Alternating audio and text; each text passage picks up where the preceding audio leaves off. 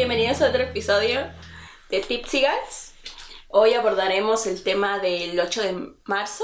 Yo soy Eli. Sandra. Giovanna. Claudia.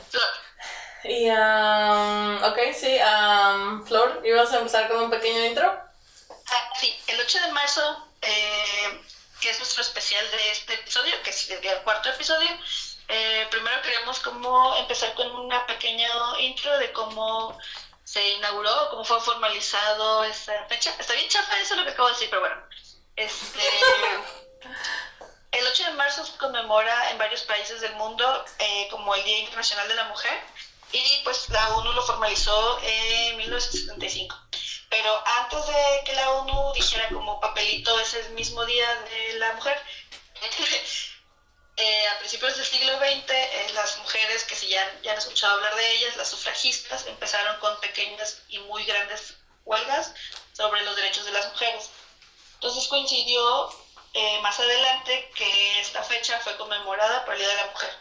Pero estas mujeres eh, empezaron con estas marchas para eh, luchar por los derechos porque veían como alrededor todas las injusticias que vivían alrededor de los hombres, o en comparación con los hombres, que no se podía votar, que no tenían educación, eh, no tenían derecho a tener cuentas o bienes. Y pues ahora, casi 100 años después, seguimos eh, luchando por condiciones o mejorar nuestras condiciones este, laborales, que se nos escuche, que nuestras violencias o lo que suframos no quedan impunes. Y pues seguimos más o menos en lo mismo desde 1975. Está bien feo eso, ¿no? Sí. Y pues bueno, en este episodio creo que vamos a hablar un poco más también al viendo el lado más chingón de las mujeres y de las mujeres que nos han inspirado. No sé, ¿quién quiere empezar? Ah, este. Pues que es un poco complicado, ¿no?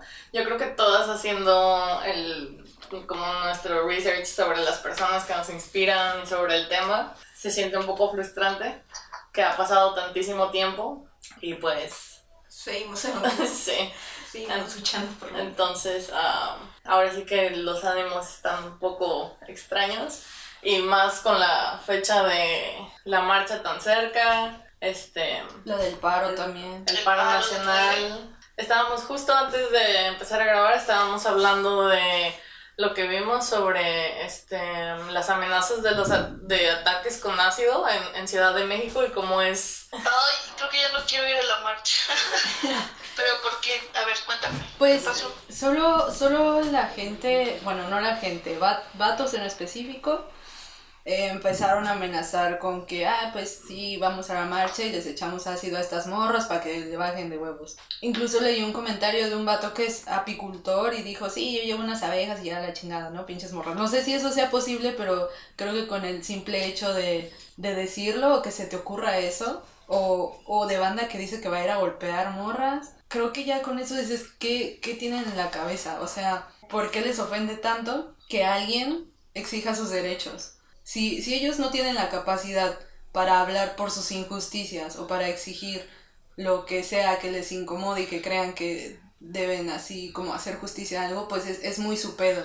Pero si nosotras morras estamos decididas a, a luchar por lo que creemos que nos pertenece y por igualdad y todo, pues lo vamos a hacer y, y esperaríamos que eso se respetara, creo sí, yo. obvio. Sí, no, este, también creo que es una fecha muy importante. Yo también estaba dudando en si ir o no a la marcha, pero fue como a la chingada, ¿saben? Como es una fecha importante y tenemos que hacernos visibles y más con lo del paro. Y sí me imaginé que iba a haber más como ese tipo de ataques o cosas, se me hace como, me como muy, ¿saben? Como muy, mm, como no, como elegantemente, como como que todo sí a huevo, el paro, la marcha, dije, no, este pedo, siento como que va a haber vatos que estén todos enojados y cabronados y hasta ahorita en los comentarios y los posts que hemos visto hay un montón de güeyes diciendo como pendejada y media sobre eso.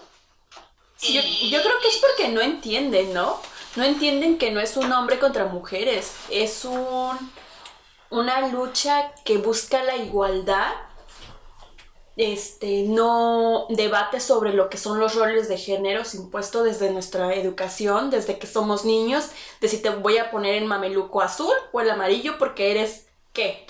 Entonces, creo que esta lucha va más de buscar la igualdad, de, no sé, no le alegraría a un hombre que yo pudiera tener el, el mismo sueldo por las mismas horas trabajadas.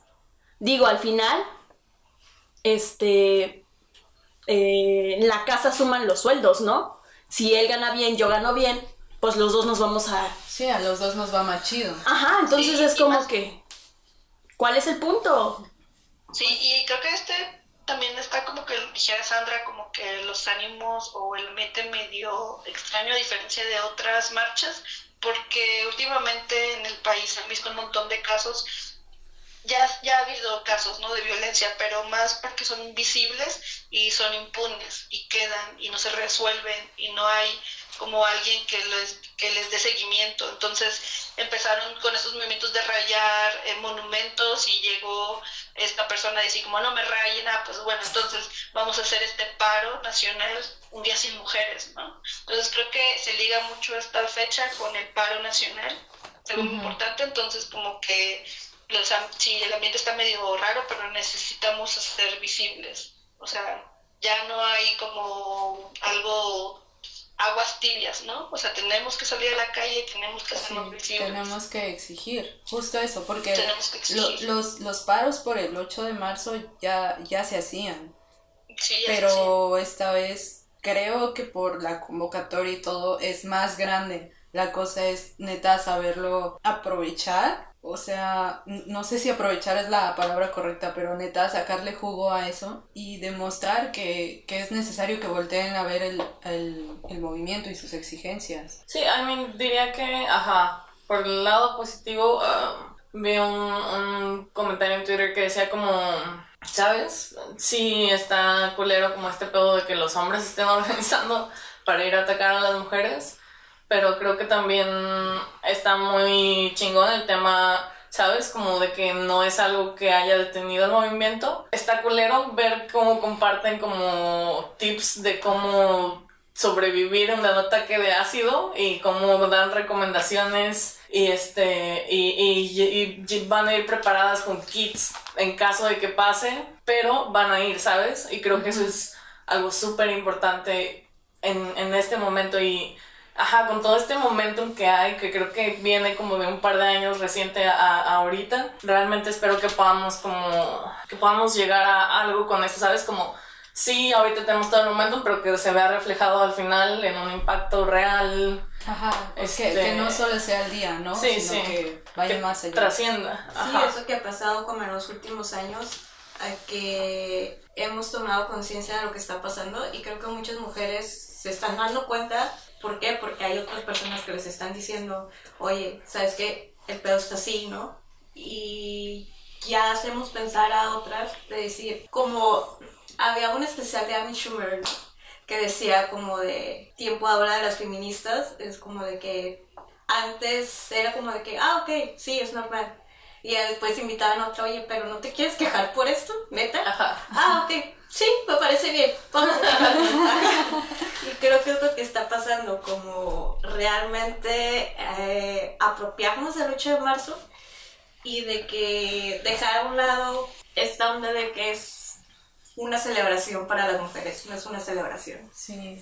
Nunca he entendido, en años anteriores me tocaba mucho ver felicidades por ser mujer y no sé qué tanto y Nunca entendí, es como... Yo creo que viene de parte de vender, ¿no? Por parte de las empresas. Es lo único que se me ocurre ahorita. Sí, definitivamente. Y aparte, pues la realidad de que vivimos en México es una ciudad machista, entonces obviamente como el enfoque que se le dio cultural, pues no fue de empoderamiento de las mujeres, como no es lo que le interesa a la sociedad actualmente, o por lo menos hasta ahora que está viendo como este movimiento de nuevo, o a la mayoría, supongo. Pero, por ejemplo, yo no sabía, la verdad, hasta cinco años, maybe, hasta hace cinco años, que no era como este Algo pedo de las flores y eso porque pues siempre se veía, ¿no? A las maestras les daban sus flores O y era como mamás. chocolates, bla, bla, bla. Y Sí, entonces sí. realmente no fue hasta que me metí a este tema del feminismo y bla, bla, bla. Y fue que me enteré de que no,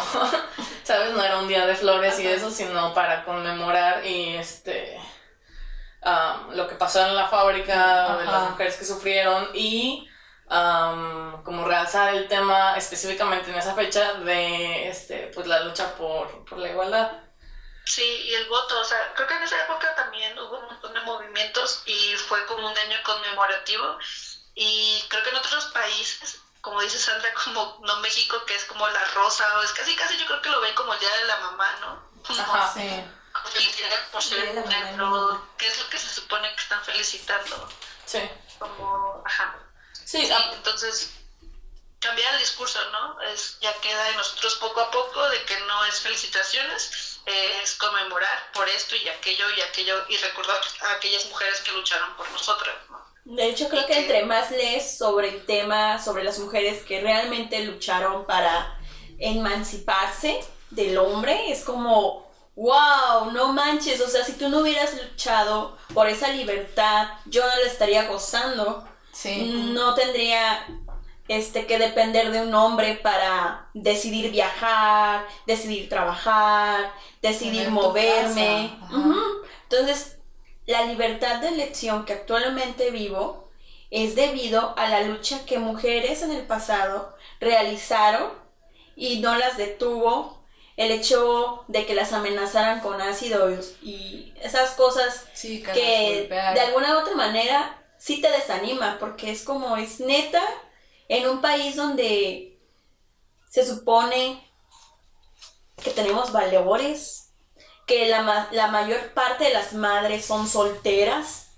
¿Es en serio que no has valorado ni siquiera el trabajo que te dio, no sé, el trabajo, ay, ¿cómo decirlo? No sé, es que me bloqueo entre que siento rabia y a veces admiración por las madres, porque la neta, tener dos roles, ser papá y mamá y chingarle bien cabrón, es como wow. Y luego No, ver... ¿Mm? Ajá, también es un chorro de pinche rabia y enojo de que también los familiares que quedaron eh, con la violencia de sus, de, bueno, de sus hijas en este caso, que quede impune y que vayan a marchar sobre sus derechos y que todavía personas estén pensando en aventarles ácido, es como, Sí. ¿qué pedo con eso? ¿Saben? Doblemente injusticia. Sí, es gente que no está volteando a ver, o a poner atención más bien, o sea, ni siquiera ha escuchado las exigencias o el dolor de estas personas que ya perdieron a alguien. Porque existe la cultura de mientras no me pase, no me importa. Ajá, y, y eso es lo feo. Creo que igual se dice que México es un país de, de ya hasta que pasa y haces algo, ¿no? No está esa cultura de prevenir todo lo que pu- puedas prevenir. Ya es hasta que te pasa, ahí ya te quejas o ya actúas al respecto o ya arreglas tal o cual cosa. Y no debería ser así. Sí, por ejemplo, les platicaba, este, la otra vez ah, tuve una como conversación con mi hermana y la verdad fue, estuvo muy complicado para mí porque por un lado siento que hago el esfuerzo de acercar este tema del feminismo a mi familia en general, sobre todo a mis hermanas que son más chicas, am, pero sabes, con toda esta, mm, como todas estas denuncias que han habido, todo lo que has visto en las noticias, ah, el caso de Fátima y etcétera, ¿sabes? Am, mi hermana me habló y me dijo como, es que, ¿sabes? Como me siento como le tengo miedo a todo ahora y no sé qué hacer como con toda esta información. Y de repente ahora que escucho como comentarios de, de personas, como ya, ¿sabes? Me molestan. Pero entonces, ¿qué hago? Porque si le digo que me molesta, entonces yo soy la feminista enojada y me, me meten como a esta caricatura. Ujú. Ajá, y entonces ya invalidan mi, mi opinión y entonces pues no quiero ser esa persona y al final yo creo que sobre todo cuando estás joven, nosotras señores, pero cuando estás como, ajá, este, prepa, universidad, ah, Nos guiamos mucho como por la aceptación, ¿no? sí, y es como, yo siento que es válido porque al final estás Sí. en esa edad y estás tienes este, necesitas. Ajá. y este, um, Dice que quiere ser popular, quiere disfrutar la vida. Es muy difícil a veces explicarle a tu hermana menor, morra, sé que te quieres divertir, yo a tu edad también quería hacerlo, pero nos están matando. Y es una realidad y me da miedo que te pase algo. Sé un poco consciente de avisarme dónde estás, a qué hora. Y a veces te sientes mal de que tú le estés diciendo eso porque tú en tu tiempo decías, hey, yo puedo con todo. Te Es valió como, bueno avisar o no, ¿no? Sí, entonces es como Ajá, que... Pero pues ahí también es como decirle a ella que se cuide, pero pues al fin de cuentas, pues también es como privarla también de su diversión, ¿no? Porque Sí. pues tiene todo el derecho a hacerlo, pero como está tan jodida la, todo el país y toda la situación, y ajá, yo también siento lo mismo que Sandra, me da miedo, o sea, ya de escuchar todos estos pedos, yo antes no era así tampoco, antes era como, aquí en esta ciudad, era como, me iba a las 11 en el camión, caminaba a gusto, pero ya no puedo porque ya tengo toda esta información encima, que me da miedo todo el tiempo, y me da miedo que me vayan a hacer algo, que me vayan a saltar, que me vayan a decir algo, y también ese miedo, también está culero inculcárselo a nuestras mujeres más jóvenes, ¿no? Sí. Porque ellas también tienen que vivirlo, o sea, no podemos privarlas de eso tampoco. Sí, sí, es lo que, es lo que le decía, como, ¿sabes? Como me siento en, en conflicto, porque por un lado Empoderamiento. está, está cool que esté enterada de los temas. A su edad yo no sabía tanto del tema, como maybe te podía discutir un par de cosas. Ni siquiera creo que me llamara feminista a los 19, entonces Creo que estás... es- eso está cool, pero también siento como esta culpa de que ahora, eh, ¿sabes? Como le puse este peso encima, pero al final no soy yo poniéndole el peso encima, sino la sociedad. Y entre más gente informada tengamos, pues más rápido podemos hacer el cambio, pero pues en el Inter ya Sí. la metí a este pedo donde yo, ¿sabes? A mis 25 me siento confundida y... Y ella Que más igual frustrada en, y- en el proceso de desconstrucción. Entonces, Ajá. Sí, sí, es- entonces... Sí, creo que también es proceso con ella, o sea, creo que enterarte de tantas cosas obviamente te va a hacer, hacer sentir con miedo. Creo que si no sientes eso, no, no sé, estás loca o algo, ¿no?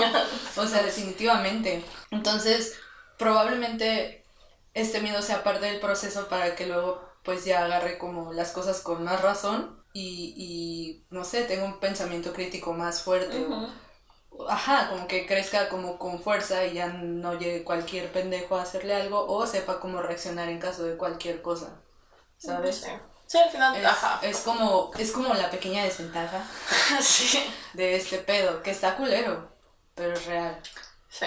Pero, ajá, como positivo de lo que está pasando ahorita es, es eso, ¿sabes? Como yo cuando estaba a esa edad, pues no me había enterado de todo esto porque pues no teníamos los medios de difusión que hay, ¿sabes? Como lo que había pues estaba controlado y entonces no te enteraba realmente de qué era lo que pasaba. Entonces, ajá, al final es como, ¿sabes? Como pues nada más, por un lado sí tienes que tener más cuidado, pero por el otro lado no puedes dejar que te detenga de vivir tu vida porque entonces Sí, porque si no estás siendo oprimida y está como, pues es justo lo que... lo que ellos quieren. Sí, lo que el, el patriarcado y bla, bla, bla quieren. Entonces, tenemos como Sí. que seguir adelante con nuestras vidas de alguna forma. Es lo que comentaba Eli, ¿no? O sea, de seguir luchando y de que o- si otras mujeres se abrieron camino, nosotras también podemos abrirnos camino. Sí, obviamente todo todo lleva tiempo. Sí. Pero, ajá, diría que súper positivo es, es eso, que veo a un montón de gente que antes no me hubiera imaginado que hablarían del tema, compartiendo cosas en redes, personas que iban conmigo en la universidad, que comparten cosas feministas, y es como, ay, güey, no sabía, ¿sabes? Que era feminista o algo así. Y eso está muy chingón. De hecho, um, ahora que fui a comer, me subí a un Uber y este, el del Uber me preguntó si iba a participar en lo del paro y ya estaba lista como para debatirle y justificarme y lo que sea porque es como a lo que estás condicionada, Sí, ¿no? Normalmente ya la gente te está atacando este, y cuestionando. Y, um, pero no, estuvo muy cool la plática. El señor dijo como que antes, ajá, no sabía el tema porque había visto varias notas y que se le hacía culo del paro y que debería de haber este como este cambio en las leyes, bla, bla, bla.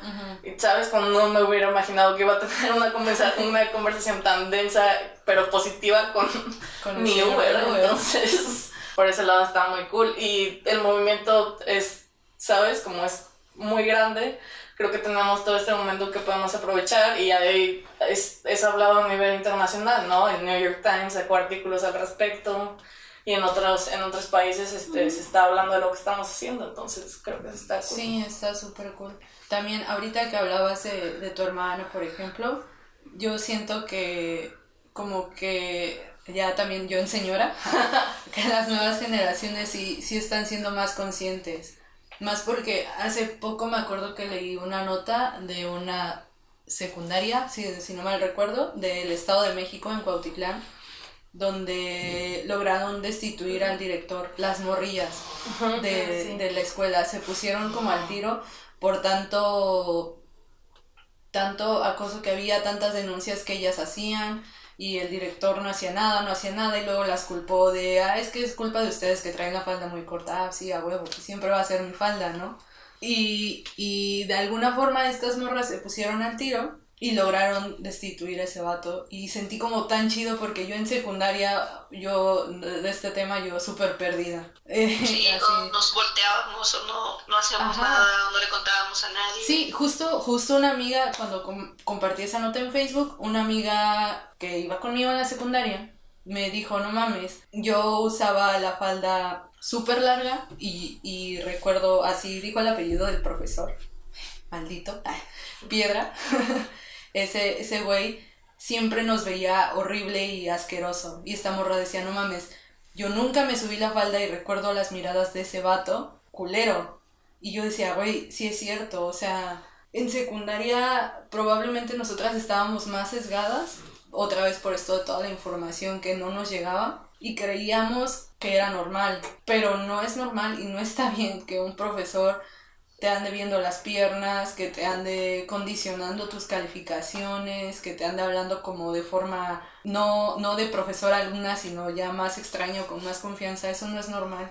Y sentí muy chido por estas niñas que lograron decir así como, ah, director, si tú no nos apoyas, entonces vete a la chingada y que se venga alguien que neta nos escuche y apoye. Sí, que es lo cool de que puedas ahora como, ¿sabes? Hablar de las cosas um, y, y que oh, más gente se entere sin necesidad de que te publique un periódico o algo así, que le vale madre como Ajá, lo que sí. esté pasando contigo. Ahorita que dijiste a las niñas, ah, por ejemplo, yo me acuerdo que en la universidad, la verdad no me acuerdo el nombre del profesor, creo que era una materia de contabilidad. Nunca recuerdo que se haya parado el pizarrón, pero siempre hacía que una morrita se parara al, al pizarrón a escribir, con una Sí. morrita específicamente. Ah, una. ¿Sabes? Como... Y ahora que, ¿sabes? Como todo el semestre fue así y nadie nunca dijo nada y... Y solo pasó y la gente de todos modos era como, ay, el profe, bla, bla, bla. Y es como, güey, como pena. claramente la hacía que se parara a escribir para verla, como todos Ajá. podíamos verlo y nadie Ajá. hizo nada, ¿sabes? Sí. Y maybe en ese momento, ajá, o te paralizas o haces como que no ves las cosas y, y en retrospectiva es como, fuck. Justo eso también me pasó así como en retrospectiva, así analizando ya mi secundaria, dice, dije, güey, pasaban un chingo de cosas y, y no hacíamos nada o por miedo o porque creíamos que era Estabas alucinando. ajá. Sí, Es que sí, tam- como es que también nos- vas directamente a culparte, ¿no? Como, Ajá, no, a lo mejor ya me lo estoy imaginando, a lo mejor bla, bla, Sí, seguro Es soy que, yo. bueno, yo hice también esa retrospectiva. Y recuerdo que también había chicas de que tuteaban a los profesores. No sé, nunca entendí hasta que ahorita pasa el tiempo y me quedo, oh, vaya. Ajá, pero tú como profesor sí pones un alto. Ajá, Sí, yo, y no sé, tú también como alumno pones el alto, porque yo a todos, de hecho, creo que hubo un par de profesores que me dijeron que los tuteara y yo dije, no, usted es el profesor y merece respeto, porque esa fue como que la educación en mi familia de que los adultos, no importa la edad, tienen su respeto. Pero justo, Pero, justo pero ese tema. son morritas Ajá, adolescentes eres, eres el adulto a a lo mejor le gusta el profesor, ¿sabes? Como tienes, si tienes 18 y te gusta alguien de no, pero estamos 30, hablando de secundaria, no de 10. Bueno, Pero- pero, bueno. también la secundaria eres como Ajá, una morrita horny, la verdad. Sí, pero Entonces, la cosa es que la- el, pero hay un adulto en la situación. El profe es el adulto a cargo, güey. Y pues la morrita podrá, o el morro, podrá decir y hacer lo que quiera, pero, güey, tú como adulto dices, aguanta, morro. Ajá. O morra. Y, y pones orden, güey. Sí, sí, ahí Y ahí es donde se definitivamente, marca la diferencia. Sobre todo si estás hablando de menores de edad, como Ajá. el pedo es en el adulto, en la situación, no en la morrita que no sabe qué pedo y que, ajá, solo está como, I don't know, Sí, quiere llamar la sí. atención o algo, ¿sabes? Y esa es su forma de, porque está condicionada a que eso es lo que como Ajá, lo que le atrae o lo que sea, entonces, ajá, pero el adulto ahí es el que...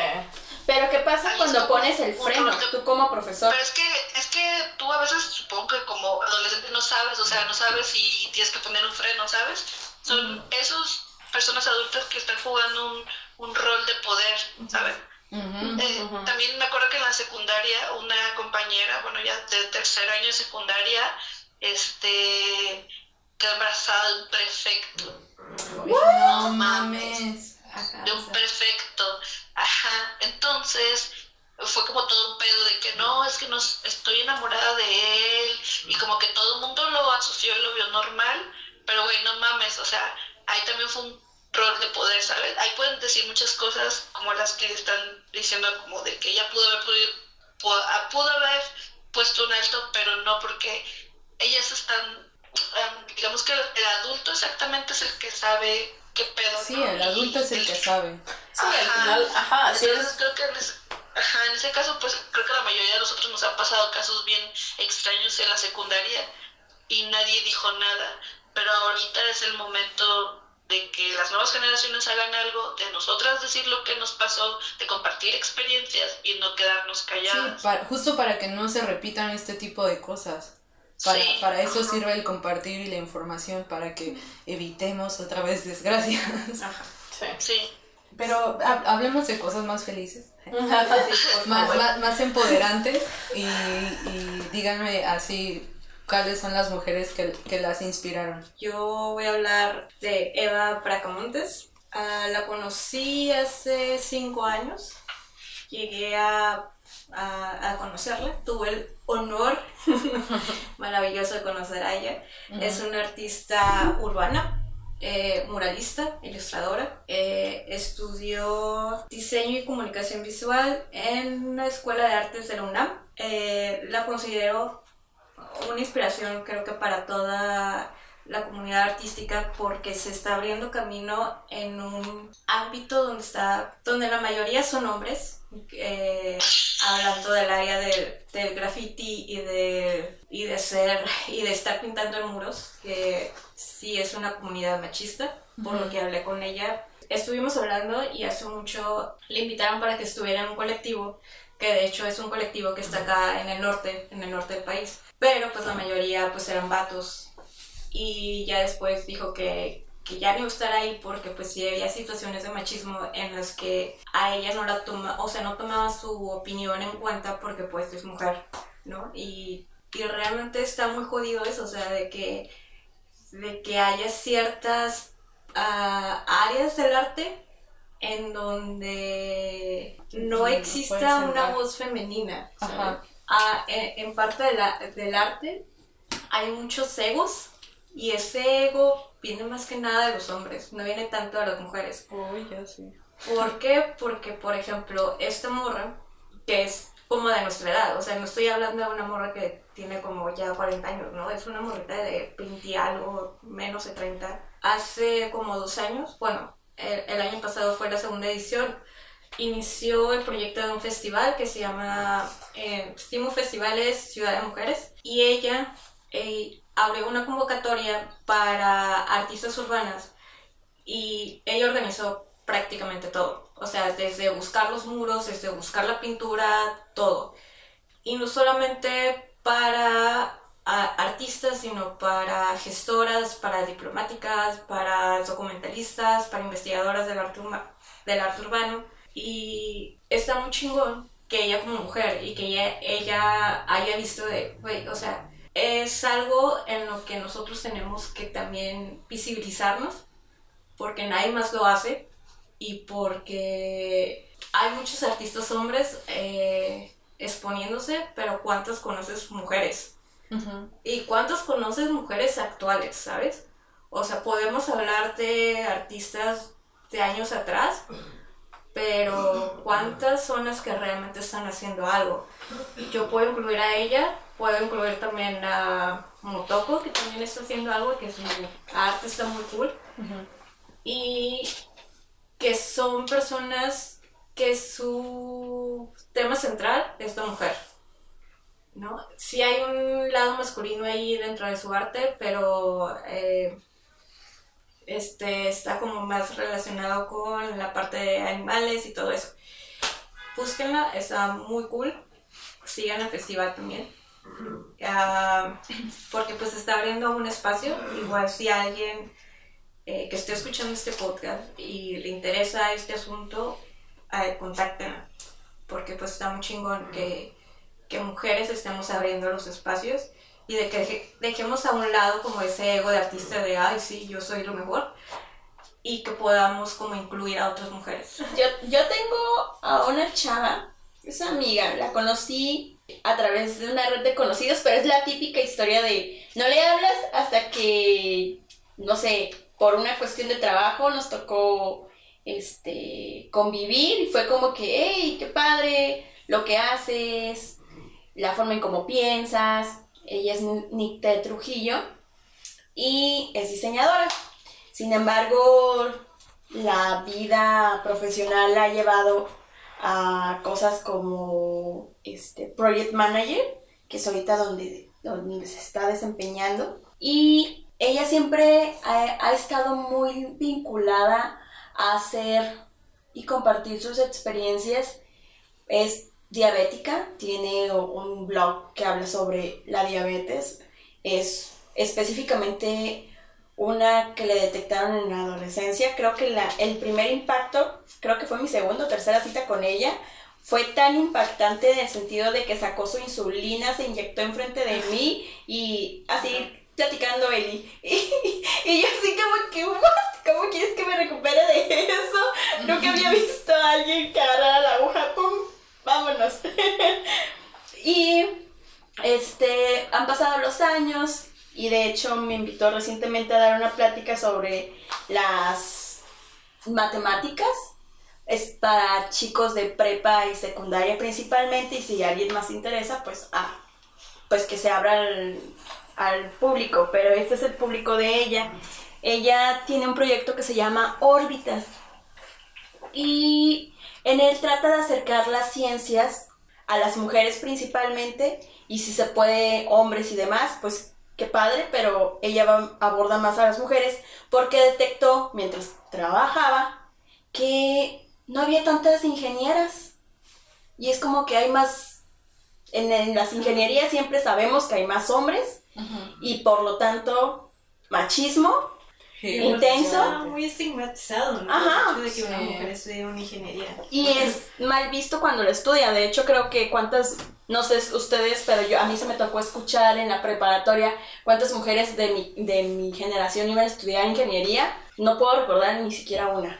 es como la mayoría se van a licenciaturas y me parecía interesante que ella se está acercando precisamente a las, a las chavas que están en secundaria y prepa, donde no sabes qué onda con tu vida, donde te estás comparando, donde quieres la aceptación y donde alguien te va a venir a decir, hey, ¿por qué no considerar una ingeniería? Puedes sobresalir ahí. Ajá, sí, ajá, Y es como ¿no? Ahora que estamos como que hemos platicado como a moverte a otros países y las oportunidades que hay como realmente el área de ingeniería está creciendo un montón.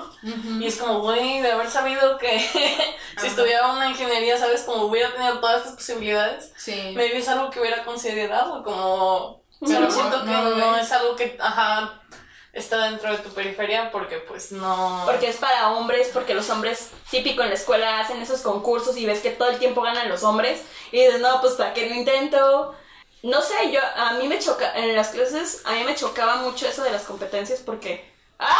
No puedo, soy demasiado lenta, no puedo, no puedo con esa rapidez y pues, ajá. Entonces yo por eso fue que descarté la ingeniería, pero me, me llama mucho la atención como ella y este grupo de personas que manejan el, el proyecto de órbitas, creo que son cinco mujeres y un hombre, y todos ellos se están dedicando a las ingenierías. Y me quedé, wow, nunca había visto tantas mujeres siendo ingenieras nada más la conocía a ella y a otra amiga. y eran las únicas ingenieras que yo personalmente conocía. Y fue como que, qué padre. Y pues claro, si me das la oportunidad de, ir a tu proyecto, pues voy y hablo de matemáticas en mi carrera, ¿no? Pero pues ella me inspira mucho por esas cosas, porque llevamos la misma edad, lo que ella está construyendo, porque quiere dejar de alguna u otra manera involucrar a más chicas en este ámbito. Y una de las chicas que también admiro es Liliana del Real. Ella creo que estudió psicología. Ella platica mucho sobre su proyecto, tiene boutiquerías aquí en la ciudad. la de la ropa? Ajá, son, esos nombres. Sí, son tiene cuatro boutiquerías y me parece interesante porque básicamente ella como em, comenzó emprendiendo porque pues clase media tienes que trabajar y estudiar porque si no no pagas la universidad. Y así, y, básicamente ella vendía cosas por la vida para poder costear la universidad. Este, conforme fue avanzando, se fue haciendo de clientes y todo ese rollo. Y me, me agrada mucho ella porque usa las redes sociales para transmitir, transmitir a más mujeres el hecho de que se animen a emprender, ya sea en negocio de ropa, que es lo que ella hace, o otros negocios y que vean las posibilidades del mercado. Como te ayuda a darle todo este feedback a una persona que quiere emprender. Y eso me hace padre porque desde su cancha está animando a otras mujeres a empoderarse y animarse a emprender, pero también descuenta que así como se ve bonito el triunfo, detrás de ese triunfo están las desveladas, las comidas, la ansiedad, que a veces ella llega a sufrir. Y dice, sí, chicas, mm, mm", ella suele decirnos, decirle a su comunidad bonitas, sí, bonitas, esto se ve muy padre, pero la verdad es que a veces no puedo ni dormir. Entonces, eso es la, la, lo que me agrada de ella y que me hace admirarlo el doble, este, porque sí te comparto y te animo a que tengas el, el, triunfo, pero también te voy a decir que ese triunfo va a requerir un chingo mil de horas de trabajo arduo e intenso y siempre vas a ser la primera en estar ahí y la última en irte. Te va compartiendo y me agrada mucho, no sé. Sí, está muy cool. Creo que aquí maybe cabría mencionar también a las chavas de Ladies Wine Design. Que tienen este proyecto aquí en Tijuana. este, estábamos pensando en ideas y, realmente eh, creo que ellas son, son como para nosotras, creo que fue uno de los de las primeras como actividades que hicimos como ah, todas juntas y que nos generó como este bonding y que empezamos a hablar más del tema este de feminismo y este y se me hace cool este espacio que han creado para mujeres emprendedoras y que le den voz a pues a, personas que trabajan en distintas áreas. Fuimos a la plática este de registro de marca que se me hizo que estuvo muy cool. ¿Aprendimos mucho? Ajá, aprendimos mucho realmente. Cuando fuimos a la plática de um, el tema de salud mental también la verdad es que estuvo súper intenso, no esperaba, no esperaba que fuera a ser tan intensa esa plática, pero el, el, como el bonding que hicimos tanto como nosotras como con las otras mujeres que estaban ahí, el compartir historias y que fueran como que nos diéramos cuenta de que fueran similares, como estuvo muy muy cool y ver a tantas mujeres que estaban como interesadas en el tema este y que están buscando como estas formas de emprender y y, y conocer como más cosas, ¿no? Lo que me gustó es que era una reunión de mujeres con toda la actitud de ir y aprender y también abrirse un poco a las demás personas. La primera vez que fui sí me impresioné por la cantidad de chicas que había. Yo pensé que íbamos a ser unas 10 a lo mucho y creo que fueron el doble y fue como que wow. Yo, por ejemplo, rápidamente también, a una de las ilustradoras que me gustan un montón se llama Polly North, es una ilustradora surrealista de Londres. Ella retrata todo como hay muchas, muchas situaciones de las mujeres y sus demonios, como desde el cuerpo, violencia con la pareja, tener hijos, o sea, todo lo representa a ella y un pequeño diablito. Entonces, ella es de mis ilustradoras favoritas, así súper favoritas, las pueden eh, investigar las que nos están escuchando, porque se van a, como que desmenuza todo esto como situaciones de feminismo en ilustraciones surrealistas que están muy chidas. Este, se llama Polinor, es eh, inglesa. También eh, otra chica que está muy joven, chavita, que quiere ser como ella, pero ya estoy grande, se llama Eh, Maremoto es una ilustradora mexicana. Oh, sí, sí, Esta morra retrata un montón de eh, cuerpos que no son como estéticamente aceptables en la sociedad y también retrata muchas cosas y está activamente eh, pues en redes sociales. Maremoto es muy famosa. Eh, chilenas, hay, una, hay dos personajes mujeres que me gustan un montón, que se llama Catalina Bu, que es otra ilustradora, y eh, Jani Dueñas, que es este, esta estandopera, cantante, etcétera, pero su, todo su discurso también está desde perspectiva de género, es una chingona y nunca se casó y no tiene hijos, entonces es como una señora ya de 45 años que la supo armar y está chida. En Tijuana, la verdad, admiro mucho a las líneas de acompañamiento abortivo porque, o sea, hacen toda la lucha todos los días, van a trabajar y están con el celular a un lado apoyando a todas estas mujeres que quieren este, tener un aborto seguro. También a Plumas Auroras, que es este pequeño grupo de mujeres universitarias que apoyan y que entre sus comunidades también están tratando de... Eh, como de alzar la voz entre la universidad, especialmente la UABC, y pues me voy a poner un poco cursi, pero mi mamá. Entonces, pues es todo.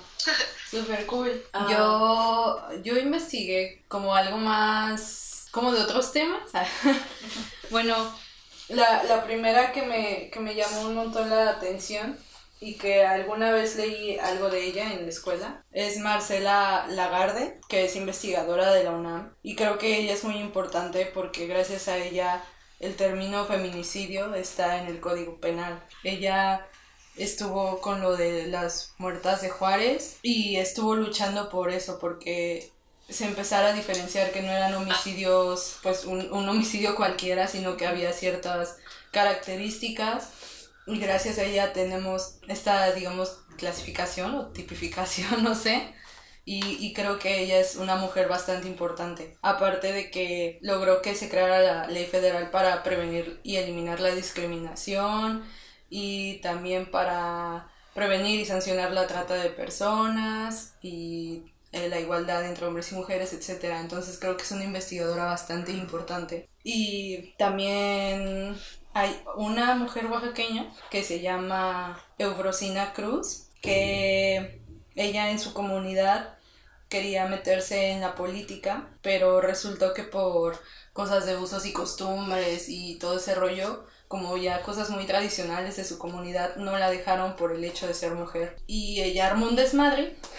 ¿No es la que estaba como candidata? Ah, creo que sí. El punto, pero antes de, antes de poder estar ahí, hizo un desmadre porque primero no se lo permitieron y pues gracias a ella hubo ese ajuste en la ley y por eso ya tiempo después pudo lanzarse y gracias a ella abrió camino para que otras mujeres pudieran lanzarse como candidatas a cualquier puesto político dentro de su qué comunidad. Súper cool. Wow. Sí, Eso es súper cool. sí, esta- estas mujeres obviamente ya son más grandes, no son de nuestra generación, pero creo que son dos personas muy importantes porque ambas abrieron camino en dos cuestiones distintas. Sí, por ejemplo, de eso que mencionas de prisión, am, yo había pensado en hablar de Sofía Niño de Rivera, porque una, su primer stand-up se me hizo muy chistoso, el de Netflix. El segundo no tanto. Como una de las cosas que más se me hicieron como cool que vi que hacía era que participó en este programa de Reinserta, que estaba dirigido a, este, a mujeres que, que estaban en prisión y um, tuvieron como una, un taller de stand-up para que ellas pudieran como aprender a hacer stand-up y que fuera como una Sí, actividad que pudieran autoemplearse. realizar. De ahí me, me enfoqué como en Reinserta y en Saskia Niño de Rivera, que es prima de Sofía y que es la que creó esta fundación que busca este pues conseguir tanto trato más humano para las mujeres que se encuentran en, pri- en prisión actualmente porque el trato que, ¿sabes? El trato que tienen actualmente es como subhumano. Sí, la verdad es que las condiciones en las que viven, el hecho de que tengan que estar en prisiones con sus hijos y, y que sus hijos tengan que como nacer, crecer, vivir en Sí, una no prisión es este y um, aparte ah, luchan como por la justicia en, en cuanto a casos de um, mujeres que son acusadas injustamente este también um, como traen el tema este de las, los, los castigos que hay en cuanto a años de prisión ah, para los crímenes que cometen las mujeres son mucho más altos que para los hombres. Por ese motivo entonces los abogados son más caros Entonces, ¿sabes? Como, Es todo como mujer, ajá. en- Estructura. entonces están tratando de cambiar eso y toman casos ellos para defender este, a las personas ah, cuando son acosadas como injustamente. Entonces se me hizo muy cool su trabajo. Había pensado en mencionar como escribe para el Universal, tiene como una, no sé si sea una columna, pero tiene varios artículos, ah, nada más que están medio densos, entonces mejor maybe lo compartimos en redes después. Sí. Pero sí, por ejemplo, es un tema que no conocía mucho. Creo que muchos, en general, eh, como las personas que están en prisión, como pues están en prisión y nadie piensa en eso. Pero está, está muy cabrón lo que viven esas mujeres y ella habla como de este tema como de sí cometieron un crimen y deben de como de pagar por el crimen, pero pues no dejan de ser personas, ¿sabes? Entonces... Y ajá, está el tema este como de las mujeres que, que van a prisión por matar a sus esposos después de que fueron Sí, violentadas por años y años y como no, esos temas no se toman en, en consideración actualmente y pues deberían, deberían de ser considerados. Y, y creo que también es importante, bueno, Flor ya mencionó a, a un par de colectivos de acá de Tijuana, pero creo que es importante reconocer a distintos colectivos alrededor del país, que sé que son un montón, y que a diario están ayudando a morras, eh, Sí. tanto de lo, de lo más simple como es solo dar información sobre cualquier tema, hasta dar como asesorías o acompañamientos o hacerlas saber que no están solas y, y que no importa lo que pase, ellas pueden salir adelante. Creo que es una labor que esas morras dan de a gratis, porque la neta no, no es como que sea su Sí. trabajo. Lo dan de gratis y lo dan de corazón porque son morras que realmente quieren que todas, ajá, salgamos adelante y nos vaya chido y nos demos cuenta de, de todo lo que está pasando a nuestro alrededor y, y actuemos al respecto. Entonces, Sí, definitivamente los colectivos feministas son... Sí, sí, sí, lo del paro Sí, salió de a mí me faltó-. Perdón, pero me faltó mencionar a mi amiga Ale Montalvo porque ella Ay, fue sí. la Ah, sí. que me ayudó a entrar a este mundo del feminismo. O sea, por ella discusiones, cosas que tenía dudas. O sea, esa morra eh, cuando puede siempre está también en colectivos y ahorita está ayudando a niñas de secundaria a darse como cuenta ya de la información. Nada más quiere hacer como esta pequeña mención porque a través de ella entré al feminismo y pues le doy muchas gracias. y ya. Sí, Sí. Definitivamente lo merece. Oh. sí, yo me acuerdo que la primera vez que hablé con ella fue como, fuck, no sé nada. Pero, Pero es está muy amor. chingón, sí. Es lo chido que nos apoyemos entre morras y creo que esa es la parte feliz de todo esto. Y bueno, pues eso fue nuestro podcast sobre el 8 de marzo. Este, um, si tienen ah, historias que compartir, este, ya sea de cosas que hayan vivido, que quieran como, pues nada más compartir anónimamente, si quieren hablarnos de las mujeres que las inspiran a ustedes y este, ya sea de manera como local, nacional, internacional, estaría súper cool, este, que todas podamos conocer a más mujeres que nos, que nos inspiren, este, y pues pueden escribirnos a nuestras redes, que en Facebook son es Tipsy Girls MX y en Instagram y Twitter es Tipsy Girls-bajo. Igual Ah. estaremos compartiendo a las personas que acabamos de decir Sí. para que Sí. busquen y, Y las sigan. vean más de ellas porque pues sí, el tiempo es limitado como para Sí, todo todas. lo que Sí, son un montón de personas con las que seguro nos quedamos con ganas, Ajá. pero estaremos ahí compartiendo. Ah, y este, solo como aclaración porque no lo mencionamos, pero Flor suena como que está, como que es corresponsal de noticias, porque ah, recientemente se mudó y este, pues no está aquí presente, pero, pero está- Imposibles jamás. Sí. Pero estaré presente para el siguiente episodio sobre vivir sola. Entonces, ahí, Eso es verdad. ahí les Sí. voy. Ok. Ah, Espérenlo próximamente. gracias por escucharnos y pues nos vemos en el próximo Nos episodio. vemos. Adiós. Bye. Bye.